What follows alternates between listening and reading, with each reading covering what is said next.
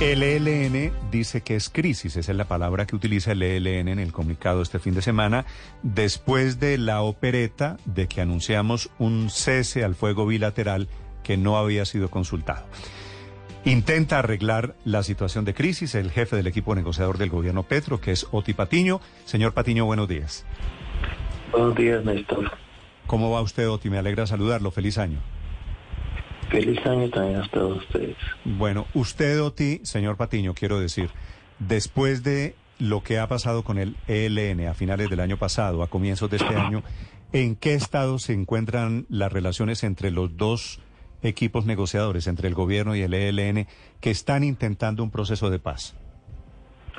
Sí, lo que pasa es que la mesa está, como se dice, en modo pausa. De tal manera que hablar de una crisis de la mesa de negociación, pues es algo muy adecuado. Entonces, por supuesto es una pausa demasiado larga, han ocurrido cosas. Eh, el está reclamando que se termine de hablar de los asuntos que nos quedaron pendientes en el primer ciclo y desde luego también mirar todo el tema del especial fuego.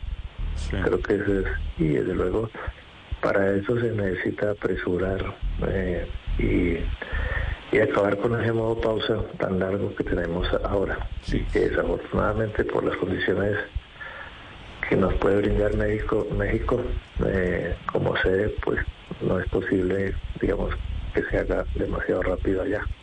Hay que buscar otra manera. Señor Patiño, usted en estos días de comienzo de año o inclusive en los días de fin de año pasado, ¿habló con alguien del ELN por teléfono, por ejemplo? No, no, no, no, no. No, ellos se han pronunciado a través de, de comunicados del COSE o de, su comandante Antonio García, pero yo no hablo por ellos. Cuando el gobierno Petro anunció el cese al fuego bilateral, ¿eso fue consultado con usted? Eh, entiendo, entiendo, y así lo interpreto, de que el gobierno suponía que ante el reclamo que planteó Antonio García, de que el ELN había declarado un cese de fuego unilateral y que el gobierno no había respondido frente a eso, entonces una declaratoria de cese de fuego bilateral iba a ser bien recibida. desafortunadamente no fue así. Y, y creo que también la nominación de hablar de un decreto de cese al fuego cuando no había un acuerdo de cese al fuego, me parece que en, en términos de ahorrar palabras, me parece que allí hubo una digamos una falta en la lectura digamos de ese, de ese cese al fuego. Sí. Eh, señor Patiño, después de que pasó lo que pasó, ese anuncio, protesta el ELN, ¿qué reflexión o qué cambios han hecho ustedes dentro del gobierno? No, no ha habido cambios, ha habido cambios. Está el país, lo que pasa es que el país, o sea, Colombia, sigue funcionando. Las realidades de este país siguen andando y la mesa de negociación está en pausa. Creo que esas pausas demasiado largas no son buenas. Sí. ¿Ustedes convocaron, citaron a una reunión antes del próximo ciclo de negociaciones al ELN, señor Patiño?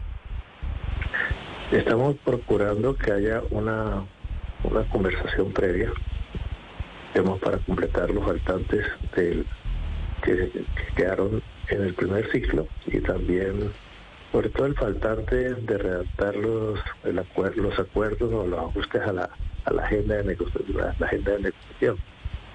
No alcanzamos a, aprobar. Pero, pero esa reunión previa no sería para discutir el cese bilateral. También, también, por supuesto que también. Sí, creemos de que hay buen ambiente para eso. ¿Usted cree que hay buen ambiente? ¿Usted cree que se puede alcanzar un acuerdo para un cese bilateral luego de esa eh, reunión? Digamos, eh, sí, digamos, un cese bilateral es muy difícil, digamos, de que se acuerde hacerlo, como se diría coloquialmente, el totazo. Mm. Eh, además, porque hablar de cese al fuego involucra una serie de acciones donde las armas por la vía punitiva o coercitiva están en plena funcionamiento. Entonces, ¿qué significa? ¿Qué suspensiones hay para hablar de cese al fuego?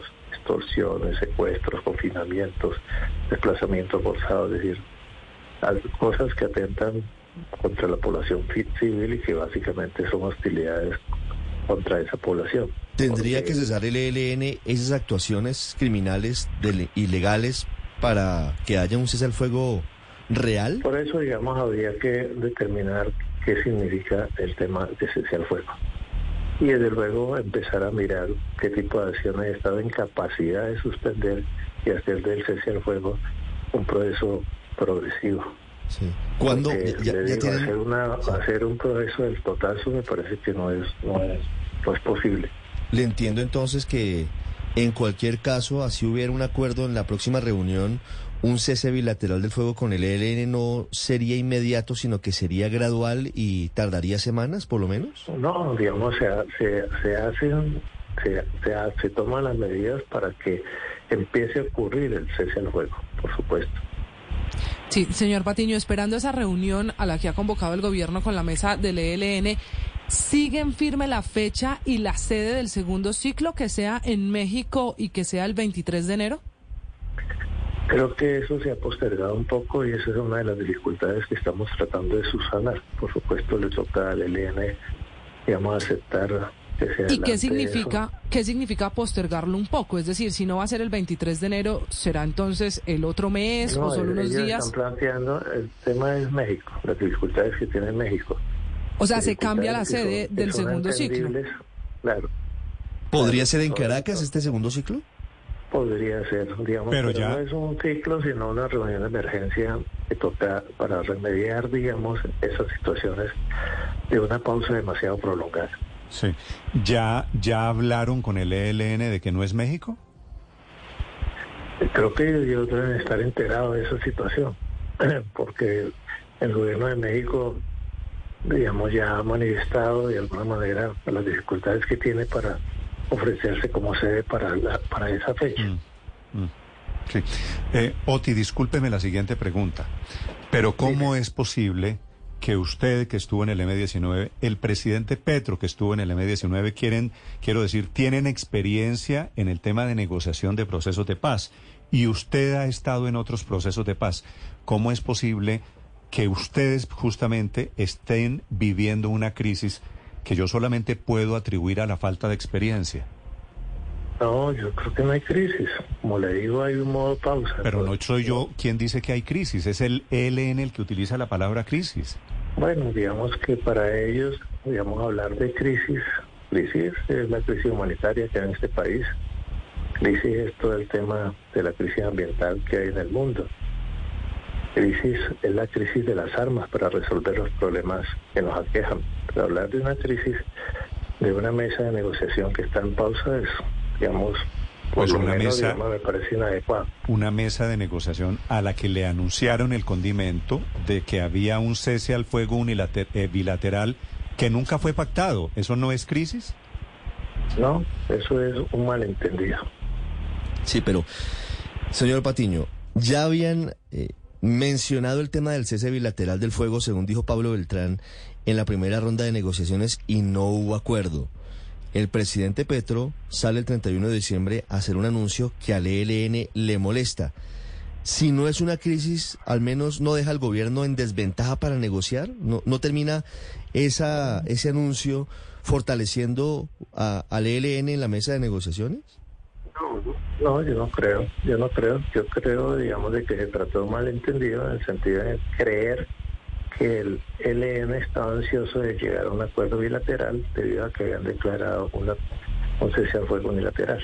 pero pero teniendo la experiencia, volviendo a la pregunta de Néstor, señor Patiño, teniendo las experiencias diversas que, que hemos recorrido. Las, personales, pues, inclusive, de ustedes, del gobierno Santos. ¿No hubiera sido deseable que antes de haber hecho un anuncio de este calado con un grupo tan complicado como el ELN, se les hubiera consultado a ellos? Pues, como le digo, se hizo la suposición de que ellos iban a aceptar el tema del cese al fuego bilateral.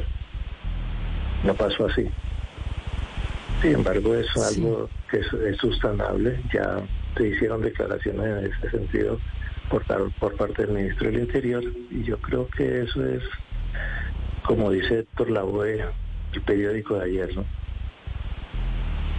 Periódico de ayer o no, hay casos que estamos, si usted dice que es un malentendido en un cortocircuito, pero hay un problema aparente de comunicación, señor Patiño. Desde comienzos de año nos confiesa, no se ha hablado con ellos por teléfono y además dice, deben estar enterados que no hay reunión en México el 23 de enero por los comunicados que ha sacado el gobierno mexicano. Es decir, no hay ningún contacto directo de ustedes con ellos.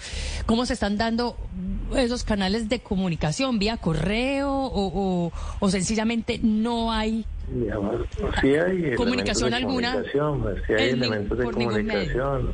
Sí hay elementos de comunicación. Pero no es mi tarea, digamos, revelar esos elementos de comunicación. Sí, entiendo también que allí hay unas discreciones. ¿Qué sigue en este proceso, eh, señor Patiño, en este proceso con el ELN? Eh, ¿Quién debería dar el, siguiente paso? No, ellos, digamos, deben de decir que la aceptación de hacer esa reunión de emergencia eh, toca hacerla lo más rápido que, se, sea. Nosotros estamos dispuestos a acudir al momento que ellos digan y donde ellos digan, por supuesto que hay al parecer la oferta de Caracas, que no queríamos abusar del gobierno, de ese gobierno para continuar, para hacer esta reunión de emergencia, pero ante la imposibilidad de hacerlo ahora en México, pues tocará de todas maneras usar de hospitalidad. ¿Esa, ¿Esa habría sido una de las causas de la reunión del presidente Petro con el presidente Maduro en las últimas horas? Que... El fin de semana. el, de la reunión, el comunicado de, de ambos gobiernos, tenía un objeto mucho más amplio. Pero, pero el primer punto era, pero el primer punto del comunicado habla sobre el ELN y las negociaciones y, la ratificación de Venezuela sobre como el apoyo, sobre el apoyo del gobierno venezolano al tema de la paz total y el apoyo al cese al fuego así es, así es. La reunión de emergencia. Y eso de todas maneras, por supuesto, de tener unas consecuencias en esa posibilidad que tiene el gobierno venezolano de brindar su espacio para, para una reunión de emergencia. Sí, esa reunión de, todas Maneras, Venezuela es un país garante, igual que lo es México, igual que lo es eh, Cuba, igual que lo es Brasil actualmente con el nuevo presidente, eh, igual Boric. Eh, bueno, digamos, creo que hay una serie de países ahí, desde luego Noruega. Mm. Pero desde luego lo que está mucho más a mano sería Venezuela. La reunión de emergencia, señor Patiño, sería esta misma semana, si, si dependiera de pues, usted. Estamos dispuestos, eh, claro, digamos, estamos dispuestos a que sea esta semana o que sea después del 20, a cualquier, en cualquier momento. 20 es, hoy es 10, 20 es la semana entrante, ¿no? Sí, sí, puede ser.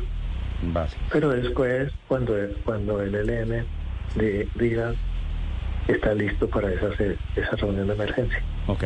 Oti Patiño es el jefe del equipo negociador en este proceso con el ELN, accidentado en los días finales del año pasado y en estos días de comienzo de año. El ELN habla de crisis. Oti Patiño dice que es un malentendido. Señor Patiño, gracias por estos minutos.